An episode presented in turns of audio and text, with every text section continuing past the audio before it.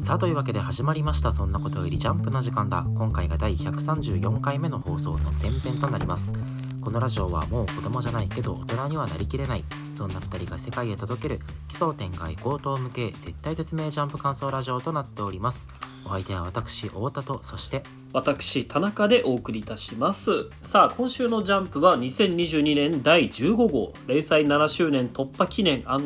6回魔導士総選挙開催のブラッククローバーが表紙関東カラーです。さあというわけで魔導士総選挙も第6回というわけですがえー、そうですね。以前のラジオであの、うん、ちょっとエンディングで話したんだけどあのガッシュ2金色のガッシュ2が制作中だみたいなニュースがあってですね、まあ、我々ドンピシャ世代というのがあって。なんかさもブラクロの話しますよみたいなテンションで ガッシュの話が。ぬるりと始まった。魔界といえばねブラクロもガッシュも共通してるから。まあ本とかもね似たようなモチーフで、ね、そういうことそういうこと。なんか編集でいい感じにつなげといてくれ むっちゃおっしゃるでまあそういう話をしたわけなんだけどあのとうとうね、この今週のジャンプ、2022年第15号のジャンプの発売と同日に、えー、金色のガッシュ2第1話が公開されましたということでですね。いや、非常にめでたい。いや、もう月曜日は世の中これ一色だったよね。まあ、ジャンプの話もされてたけど、ガッシュもやっぱね、トレンド入るぐらい盛り上がってたよね。すごいよね、何年ぶりだよガッシュの20年ぶりでしょ？20周年。あ、まあ、20年ぶりってことはないか。まあでも連載終了してからはかなり経ってるんだろうけど。あのまあまあまあそのそんだけ俺たちも、ね、世代ということもある、まあ、それだけじゃないんだけどあの心待ちにしていたね「金色のガッシュ2」せっかく第1話が記念すべき第1話が公開されたということで、ね、今週あの後半の方にちょっとガッシュ2についてちょっと時間割いてお話をしていこうかなと思います。まあ、まずは本編ジャンプの話ということで、はい、今週もアンケートの発表に参りましょう。どうぞそれでは私太田から1位「ワンピース2位「青の箱」3位「地球の子」となっております、はい。えー、私田中も今週全く同じですね。1位「ワンピース2位「青の箱」3位「地球の子」となっております。この前半パートでは、えー、ワンピースそして青の箱の感想について話していこうと思います。それでは1作品目参りましょう。これぞ王道、これぞ歴史。こんなに次回が待ち遠しいことはありません。ワンピースです。はい。ワンピース。今週はワンピースすごかったね。いやすごかった。まあ先週もね、ちょっと入れたんだけど、先週の終わりがさ、結構劇的な幕切れだったわけじゃない。その CP0 が出てきてねあのルフィを羽交い締めにしてそこをカイドウがまあ攻撃して、まあ、図らずもねえー、カイドウとしては不本意な勝ち方をしてしまったわけよね。そういう引きの上で今週読んでいくわけなんだけどあのナレーションでさドクロドーム屋上の戦い勝者百獣のカイドウって出てるわけよ、うん、これさそのもう結構ワノ国編の戦いももう佳境に入ってることはもう皆さんご存知なわけじゃない、ね、例えばルフィじゃないや。ゾロ VS キングが終わったりサンジ VS クイーンが終わったりあとビッグマム VS、うん、えー、キッドローが終わったり。していよいよ佳境なんだけどそれらのまああの3者の試合あの戦いっていうのは全部その麦わらの一味側が勝ってたわけよ当然。でそれら彼らが勝つたびにこの同じようなねあのナレーションでどこどこの戦い、勝者ゾロとかさサンジとかキッドローとかっていうのが出てたわけなんだけどそれを全て踏み台にしてのこのカイドウにこれが同じほあの何やり方が使われるっていう 要はその勝利の確定演出なわけよね。そう。だから本当に負けちゃったんだっていうのを思ったわけよ。今までルフィなんてもう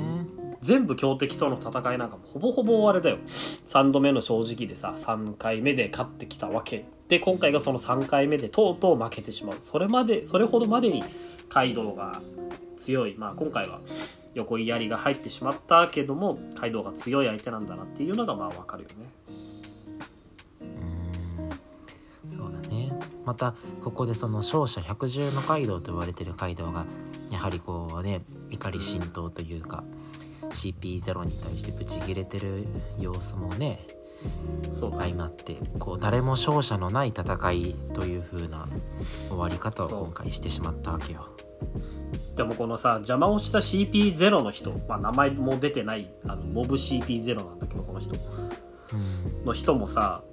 かっこよいいよね。これかっこいいよね。うん。自分が何をしたかを分かっていて全てを受け止める覚悟でのこの沈黙。で帽子に手を添えるっていうこの仕草めっちゃかっこいい。一気に好きになっちゃったこ本の人。当にね、うん。その次のページでもう一人のめちゃめちゃ猫背の CP0 がさ、やっぱりその、まあ、カイドウの最後の一撃の拷問を聞いてこうね命を落とした仲間にね。敬礼してるのもかっこいいしね。なんかこれあれなのかな？CP0 なりのこう敬礼それこそ敬礼みたいななんか同じ帽子の持ち方してるし、ね。魂が映ったとかじゃない そんなえ何？そういう悪魔の実の能力者だったそうそうそうそうバックアップのみバクバクの実アップアップのみ バクバクの実はワポロがいるいやでもそうそうそう。本当にそういう CP0 の仕事に準じる姿勢というか、メッシ方向のところがねこのあの数ページにふんだんに現れていて、まあ、だからこそ先週ドレイクが自分の正義を信じてこう曲がらなかったところに羨ましさを感じたんだろうしただそれはそれとして自分の正義を遂行するっていう大人の美学がここにあるよね。かっこいいでルフィをが負けてしまった。ルフィ、まあ、頭を失ってしまった。麦わらの一味側の人間はもうすごくさ動揺するわけじゃん。でまたカイドウが偉いなって思うのがさルフィ倒して終わりじゃなくてもう降伏を宣言させに来たってなんか上司の鏡じゃない？やっぱり。やっぱ戦いってういうのはその頭が死んだだけじゃ終わらない？キングダムとか読んでても分かるけどさ増票たちをいかに沈めるかっていうところにその戦いの終結ってかかってくるわけだから。あのこうやっていろんなところ飛んでさもうやめろやめろって言って回るのはあの働き者だなって思うよね。あんまりそんな読み方する人いないあと思う本けど。当？なるほど。働き者。なるほどね。確かにその観点はなかったな。でもそのなんか上に立つものとしてのね確かにあのかっこよさっていうのはここに出てるかもしれんやっぱ和の国編何がいいってさセリフ回しが俺すごいいいなって思うのよ。例えばせ先々週か先週？先週かな？のはいはい。ワンピースだったらさ、その勝者に枕言葉をつかねえとかさ久々にワンピースでグッとくるしびれるこうらしい言い回しだなと思ったりしたんだけど今週もすごい良くてさあの敗戦とはこういうことだ。お前らが負けた大将に差し出すものは人権と希望とかいう向上とかもすごいかっこよくない？うんそうだこねれあれよ。かなりリアリスティックだね。あのここは。ねまあ現実世界で起こっているこう紛争があるじゃないですか。こうロシア、うんね。ウクライナ紛争まさにそういうことなんじゃない？うん着せずしてリンクしているというかね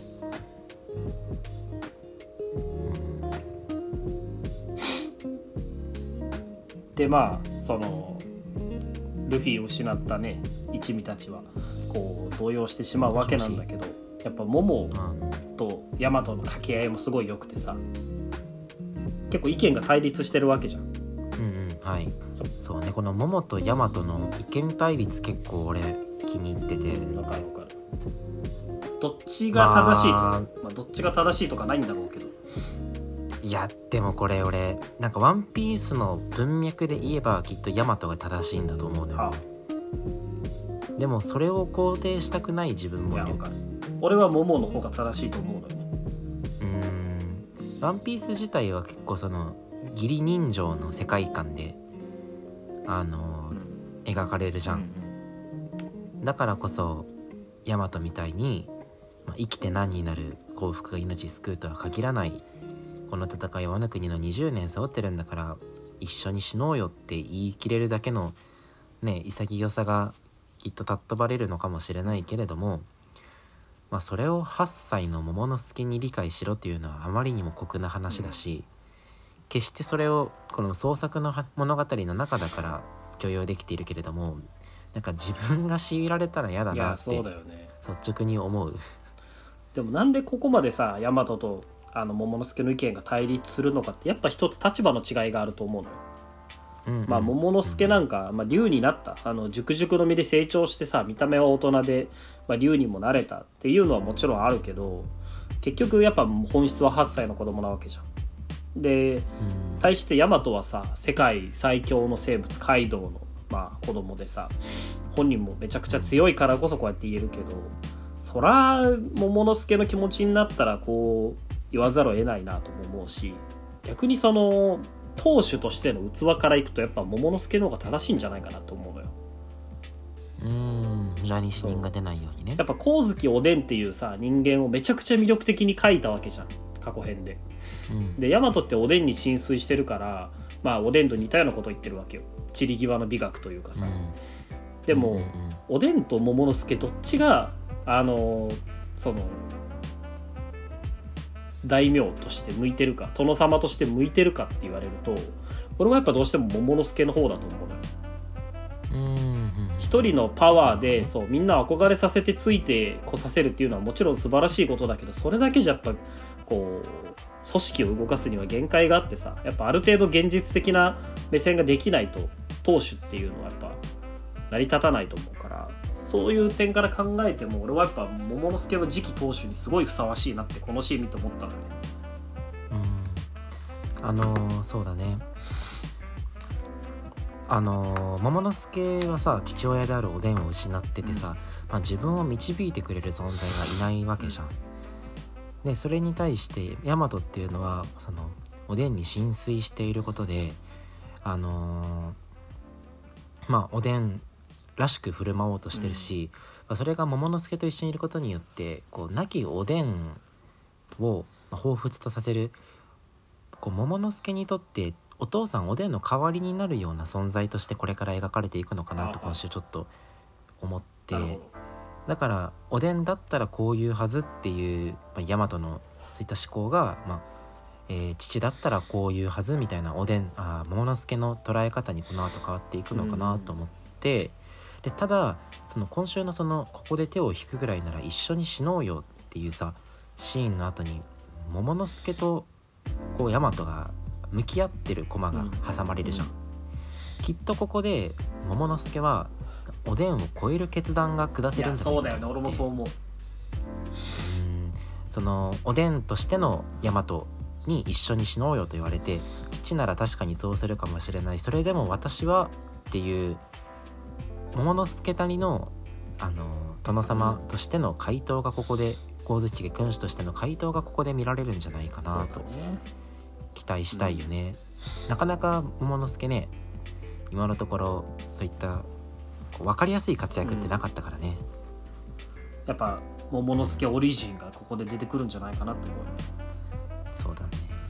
あと一個だけ思うのはこうなんか大和の思想のその先鋭化が怖いなっていう。そうそう分かる分かるなんか その理想のおでんがさ大和の中で固定されててさ、うん、おでんがここにいたとして本当にこんなこと言うか？と思うようなことまでさ大和の中でその偶像と化してて大和の口をついて出てきてる感じがあるよね。そうそうそうそう。でもやっぱウソップもさそのなどっかでの場面でそのスナッチっていう概念俺は大嫌いだみたいな言ってたじゃんうんそうだね。そういうなんだっけスナッチってあの差し違えてでもぶっ殺すみたいな、ね、名前を捨ててみたいな話なんだけど。の概念が大嫌いだって言ってたから最終的に和の国の落としどころとしてはやっぱそのスナッチっていう概念の否定になるんじゃないのかなって。一億火の玉玉砕だみたいなさ神風特攻隊みたいなのはやっぱあの美化しちゃダメだよみたいな結論になってくんじゃないのかなって思うんだよね。うんうんうんうんなんかそうその桃之助と大和の対話を見ても結局やっぱそういう点からもね桃之助が新たな価値観を和の国に提示して開国っていうのに至るんじゃないかなってそう思うね。うん。ここどんな気になるね、うん、とまあここまでさいろいろ言ってきたわけなんだけどまあそんなのを全部吹き飛ばすかのようなさ衝撃ワクワク感が最後のページに出るわけよ。はい。まあこのワノ国編の戦いに向けて桃之助がずっとどこからか声が聞こえる。誰の声か分かんないけど声が聞こえるって言っててその声の主っていうのは今週出てきたそのズニーシャなのよ。あの象だね。象象主と書いてズニーシャなんだけど彼がなんでそのこのなんていうのかな。あの和の国に向かっているのかっていうのが今週明らかになるわけなんだはい。懐かしいな解放のドラムが聞こえる。800年ぶりに聞く間違いないそこにいるぞ。ジョイボーイがって言った後に帰ってきたってルフィが不敵な意味を浮かべてる。これがねここの話を俺は1時間したい。い本当に。最高に激アツなのよね。や言ってしまえばさ主人公がピンチになって秘められし力が覚醒っていうさ古今東西ありとあらゆるところでやられてきた王道展開なわけじゃんそうだね。それをさこの「ワンピース25年っていう月日の積み重ねによってこうもワクワクするものになるとはって感慨深いものがあるよね。ジョイボーイってそもそもなんだっけっていう話なんだけど。魚人島編かな？最初にジョイボーイですよね。魚人島編。だったかな？あのーじゃあもうそれだけで10年近く前じゃん、まあそうだね。変なポーネグリフをロビンが読むのよなんかこのポーネグリフだけ他のと違うこと書いてあるみたいな。でそこにはジョイボーイの謝罪文がなんか載ってますみたいな話が出るんだけどそこで初めてジョイボーイっていう名前が出てくるのよ。うんでなんかそこからもちらほら名前だけは出てきてたんだけどいやジョイボーイって何っていう話なわけよまず。そもそもね。そもそも、でちょっと前からこうあの予想予想じゃないや示唆されてたさゴムゴムの実は実はゴムゴムの実ではなくて本当の名前があるっていう話だったり。五老星が言ってたもんねそれは。とか、えー、とフーズフーとジンベエが戦ってた時に太陽の戦士ニカの話とかをしてたわけじゃん。ここらね辺のここ近年ホットな話題が全部なんか一気につながりそうなワクワク感っていうのが感じられてめっちゃ来週というか次回が楽しみなんだよねねジョイボーイって俺昔の人だとばっかり思って読んでたんだけど。いや昔の人だよ。でも今週読む限りはそれジョイボーイが帰ってきたってことは、まあ、その過去にいた人であるのは間違いないとして、まあ、今現在も何らかの形でこう現れることがああそういうことね。ジョイボーイさんではなさそうだよね。ななんかこれもやっぱ概念系というか、称号というかやっぱワンピース。ジョイボーイの資格を満たす人間があとうとそう現れたぞということなんだろうと思うよ。ワンピースを見つけるに足りうる存在がジョイボーイなのかなみたいな。でニカっていうのはなんか太古の昔存在したみんなを笑わせるせ伝説の太陽の戦士みたいな説明のされ方をしてて俺ニカもジョイボーイなのかなって思うのよ。ねとそのなんか解放へ導くものあーその魚人島編で出てきたジョイボーイは、まあ、ジョイそれ自体うん。それ自体ジョイボーイとして、あのーこの前フーズフードが言ってた太陽の戦士ニカっていうのももっと前のジョイボまあ、ーイ魚人島のジョイボーイではないかもしれないけど。もっと前のジョイボーイジョイボーイっていう、その当時ジョイボーイと呼ばれてた。ジョイボーイっていう革命戦士の通称があって各世代ジョイボーイの働きによっていろいろ革命が起こされてきたでニカもかつてジョイボーイで、でそのポーネグリフに書かれてたジョイボーイがいてで今回ルフィがジョイボーイとして覚醒するみたいな話なのか。それだったらまあ辻褄は合うのかなみたい解放のドラムが聞こえるってなんだろうね。なね。なんか。ドンドットット。なんかドンドットットって書いてあるけど。一部で言われてるのがその空島編の最後の宴のシーンであの鳴ってるドラムと音が一緒みたいな話もあったりして結構和の国編と空島編で結構リンクするところもあったりさその奴隷の解放だったりとかっていう話もあったりしてなんかまああのまことしやかにささやかれてるけどあながち大外れでもないのかなとも思う。ね、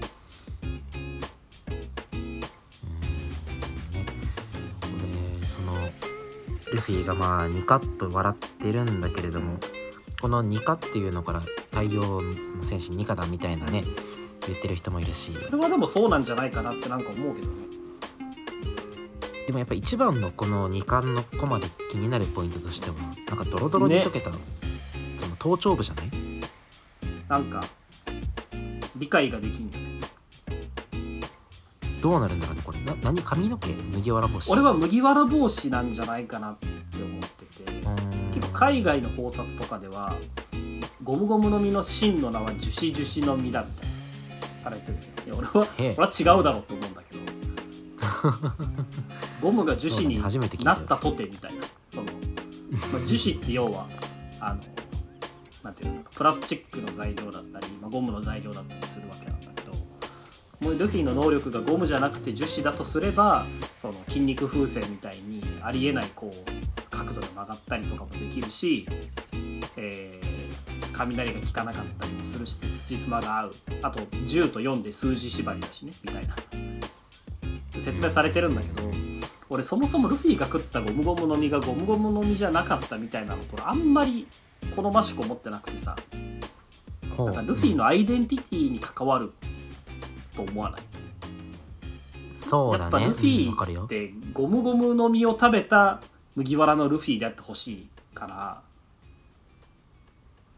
って考えると俺はこれ麦わら帽子が変化してるように見えるから実はこの麦わら帽子がこう何らかの実、まあ、樹脂樹脂の実でもニカニカの実でもいいんだけど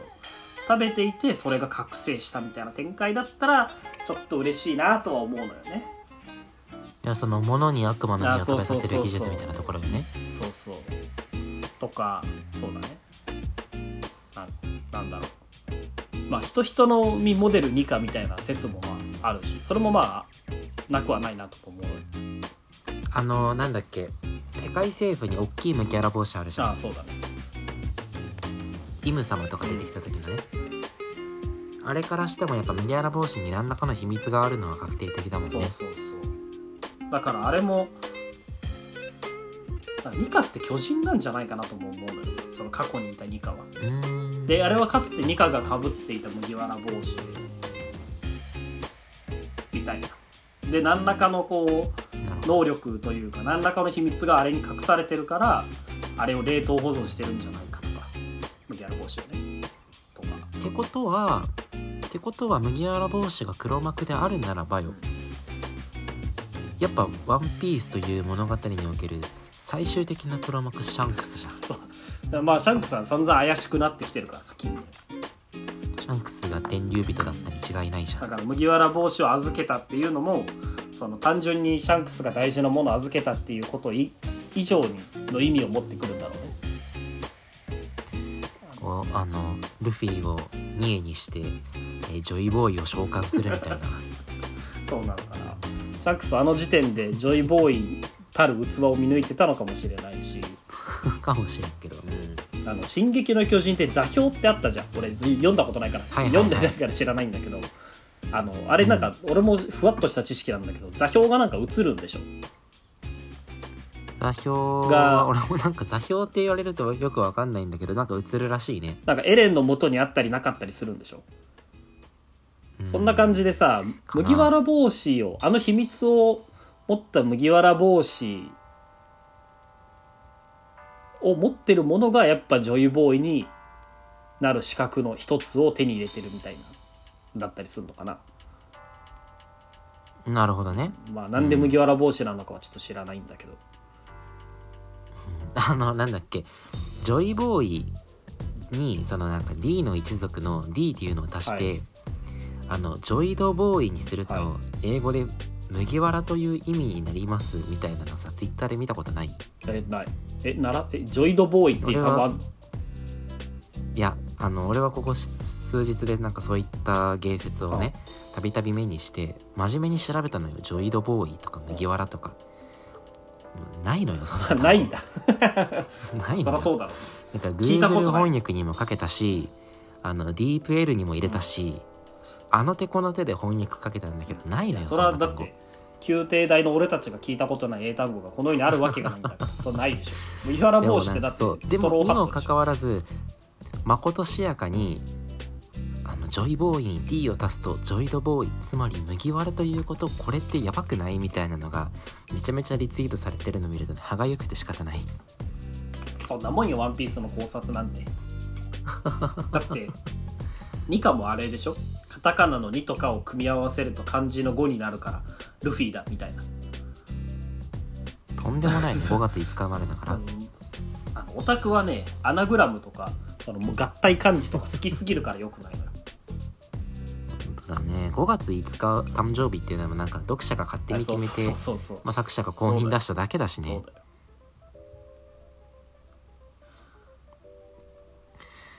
いやーでもこれね楽しみだね。いや本当にそう。来週救済っていうことだけど再来週にはなんかもう何かしらジョイボーイが何なのかとかさここで目覚めたルフィが果たしてルフィとしての人格を持っているのかとかさ多少なりとも明らかにしてほしくない。でもならないのがワンピースなのよ。どうせ場面が飛んでこれなんかあの日和のとことかに行くんだよ、これがオロチの話とか始まったらどうしよう。雷蔵とあの福60の話になるかもしれない話が飛んで1 話。早く術解けよって思いなが1話ら。まるまるなるかもしれんけどそれでもやっぱ次回を楽しみにせざるを得ないというのが「ワンピースというね作品ですよね。いや大変今週盛り上がりましたね、はい、というわけでだいぶだいぶ話したけどこんなところでよろしいか。はい。では次の作品に参りましょう。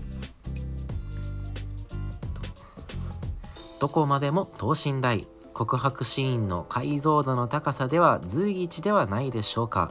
青の箱、はい、青の箱、まあ、先週あのちなあひなちゃんの、うん。ひなちゃんの告白ということで投票したんですけど、今週もやっぱりね私は入れざるを得んかった。まずさ言いたいのがキムチじゃなかったという喜びがまず一つあるよね。まあ、青は 青の箱に関してこはね青の箱に関してはキムチにはならないだろうなっていう確信はあったけど改めてこうやってちゃんと向き合ってくれるとやっぱ嬉しさがあるしキムチなんかしなくても話が動かせるならじゃああのキムチ事件って何だったんだとなるよね。なんか多分あの最近青の箱を読み始めたぐらいからジャンプ始めた人には何のことか分かんないと思うんだけど あ の常識のように話してしまった。数年。一般教養レベルではあるんだけど数年前までジャンプで連載されてた「ニセ恋」っていうあのラブコメにおいてはこうメインヒロインが主人公に告白するんだけど告白っていうか、まあ、キスしてもいいっていううん。特大な爆弾を投下するんだけれども、主人公が寝ぼけててキムチでもいいに聞き間違えたことで告白が不発に終わったっていう大事件よね。大事件。あれは大事件だったねあれもその告白のシーンめっちゃ盛り上がって来週キムチだったからめっちゃみんなずっこけたんだよね。っていう話でだからまあ今週のこの「青の箱」でも選手あれだけね、あの告白して盛り上がったにもかかわらず大輝くんにその意図が伝わってなかったり聞き間違いでも起きようもんなら暴動が起きるぞっていう風な、話をしたね。まあ、見方があったんだけれどもまあ大輝くんにはバッチリ聞こえてて先週なんか俺がしかもひなちゃん重ね重ね大輝のことが好きってあ言ってるよね。はいはいはいい。やーいいよね。先週なんか俺が予想してたのはさ大輝くんがなんか流されてそのまま付き合うことになって試合に負けた千夏先輩がなおさら曇るみたいな展開を予想してたけど、はいはいはい。まあ、そこの予想はあの外れていいいい方向に外れたなと思ってさ。ね。結局その告白しただけで2人の仲は特に進展はさせずっていう展開になったこれなんかすごいらしくない、らしい。ひ。なちゃんらしいなとも思うし等身大の高校生らしいなとも思う。なんかそのなし崩し的にってならないところがまずいいよね。大輝くんの好感度めっちゃ上がったしねそれで。なんかねずるずると良くない大人の付き合い方みたいにならずにでもやっぱでなんかとりあえず告白して意識してほしいみたいなひなちゃんの考え方もなんかああ高校生らしくてわかるなって思うし。でもやっぱそのなんていうのかな。恋愛に全く疎かった大輝くんみたいなさ純朴な少年が告白されて戸惑った結果そのあの保留するっていうのはまあそうなってもおかしくないなとも思うしまあ、その辺のリアリティはすごいよね。でも逆にさこのぐらいの年の子って告白されたらやっぱ普通舞い上がっちゃうと思うのよ。それはそのもともと好意がなくても告白されたことによって気になってそうそうそうまあ好きになっていってあみたいな。でその舞い上がっちゃうと思うし告白で全てをが決まると思ってるじゃん。子供ってさ、うんなるほどね。告白して付き合うか付き合わないかであのの返答を必ずしないといけないし付き合うか付き合うかの二択しかないって思ってるじゃん、子供たちってさ。でも結局告ね白ってゴールじゃなくてスタートなわけだから文字通り告白なわけよ。ほ本来の意味というのはね、私はあなたのことが好きです。好意的に思っていますっていう宣言をした上でどう関係性を進めるのかっていうのがやっぱ本来の告白のあり方だと思うからそれを分かってるこの2人は、うん。特にひなちゃんは恋愛偏差値が非常に高いなと思うよね。なるほどね。うん。まあでも大輝くんは間違いなく舞い上がってるでしょ。まあ舞い上がってはいるね今週まあ舞い上がってるというかそのどうしたらいいか分からない。やっぱ告白をしてしまうとどうしても今までの関係性のままではいられなくなるわけだからさうん。それはこんなドギマギをしちゃうよねっていうのは。自販機でねポカリ買ってごくごく飲みながらさ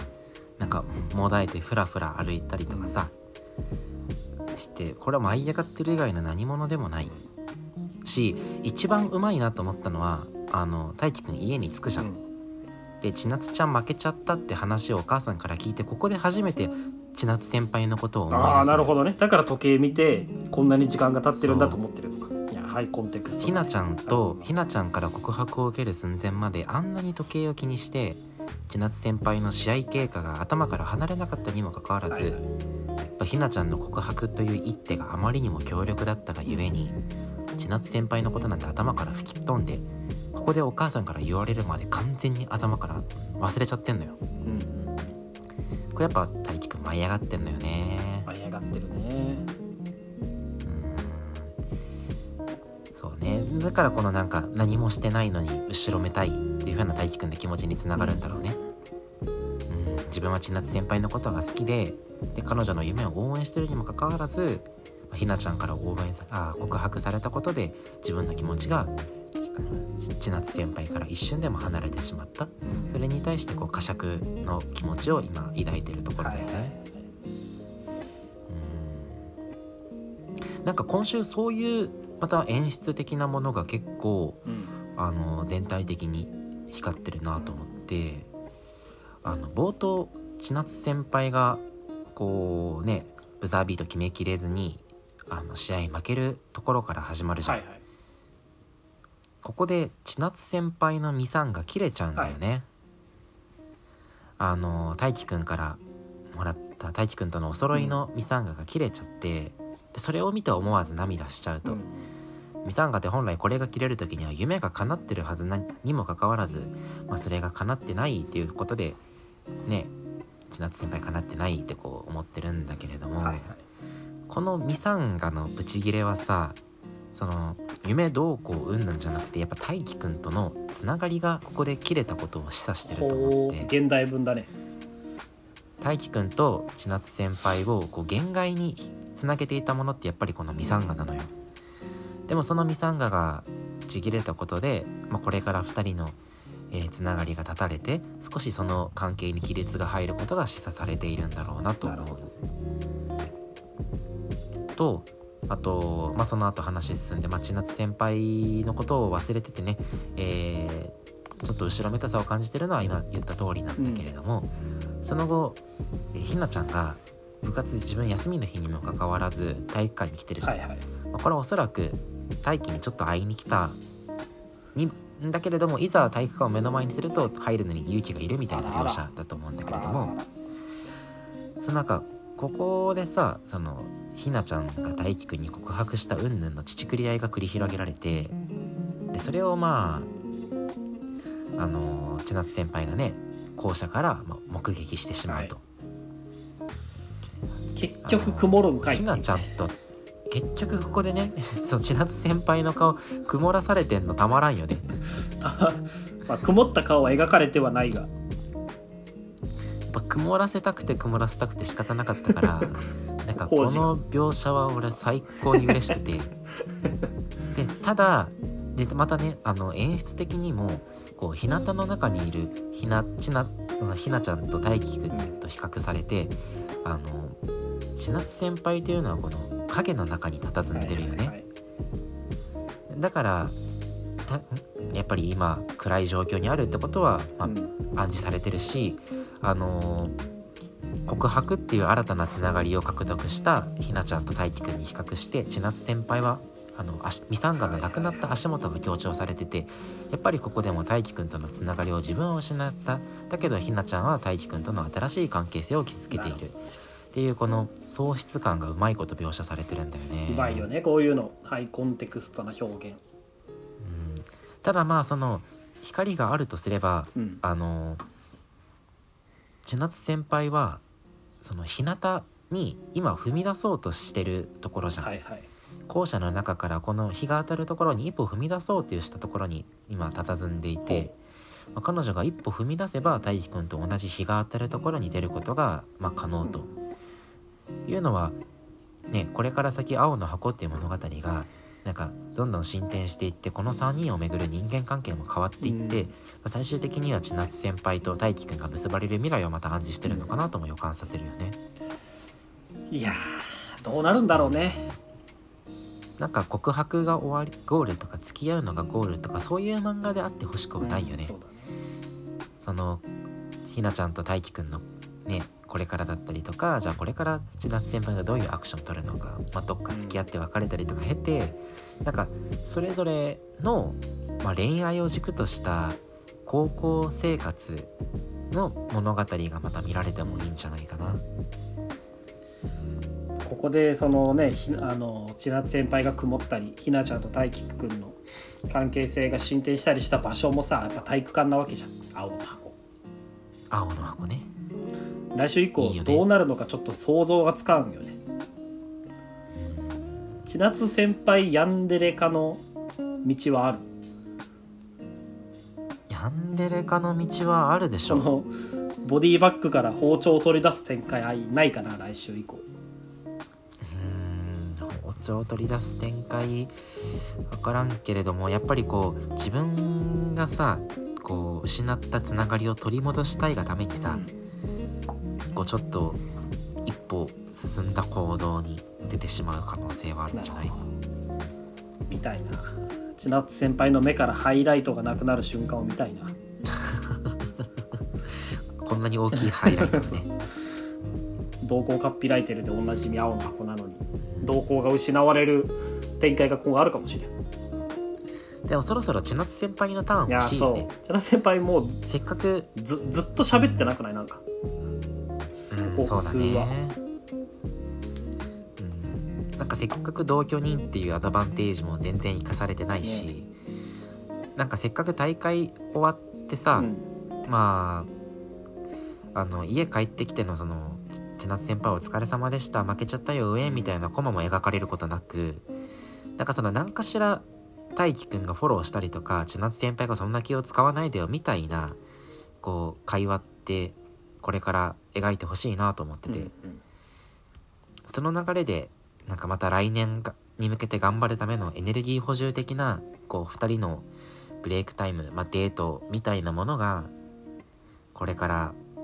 描かれると、まあ、さらにオタ的にはお腹いっぱいになるかな。ね。三者三様みんな読者それぞれの恋愛観が浮き彫りになるぐらいにハイコンテンハイコンテクストな漫画だから来週以降楽しみですね。いえいえ。ね、はい。はい、というわけで、えー第134時間目の前編はここまでとなります。この後は後編で地球の子のお話。そして冒頭でもちょっと、えー申しましたが今週3作品しかジャンプはないので金色のガッシュ2の感想についてもお話ししていこうと思いますというわけで、えーまた後編でお会いしましょうさようならバイバイ。